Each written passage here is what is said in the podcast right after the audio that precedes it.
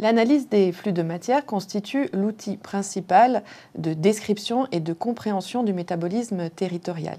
Elle peut être euh, réalisée à différentes échelles, sachant qu'elle est néanmoins très dépendante des sources statistiques dont nous disposons pour un, pays comme la France, il ne serait pas possible de descendre en dessous du département euh, compte tenu euh, euh, des, statistiques, existantes. Donc on peut réaliser des bilans de matière à l'échelle d'un département, d'une région ou d'un ensemble de, régions. Ce qui est présenté sur cette, image correspond à deux analyses de flux de matière pour deux départements français, la Loire-Atlantique à gauche et Paris à droite, puisque Paris est un département, euh, ce qui nous permet ici euh, d'avoir euh, finalement une approche plus urbaine que pour les, autres, départements. Alors, que nous dit le bilan de matière de la, de la Loire-Atlantique?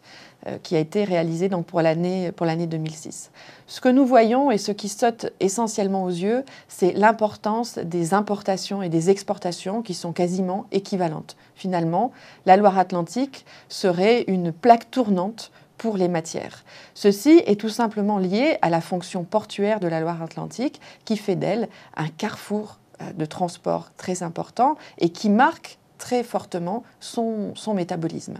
On note aussi pour la Loire-Atlantique que l'extraction intérieure utilisée est loin d'être négligeable, ce qui est dû à la fois au fait que ce département est aussi un département agricole, donc on y extrait euh, des, des récoltes, mais c'est aussi un département dans lequel la dynamique démographique est importante, de même que l'activité de, construction, ce qui explique euh, essentiellement cette importance de l'extraction intérieure utilisée et ce qui explique aussi l'importance de l'addition annuelle au, stock.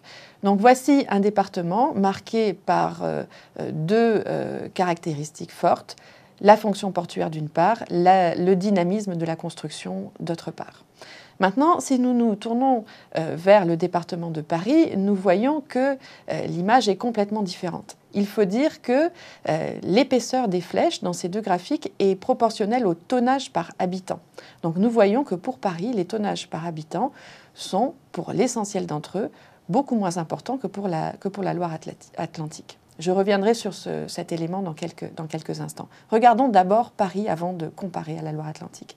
Ce qui a disparu, pour Paris, ce sont tout simplement les extractions intérieures utilisées. En effet, Paris est le cas du territoire hyper urbain dans lequel plus rien ou presque plus rien n'est extrait du sol.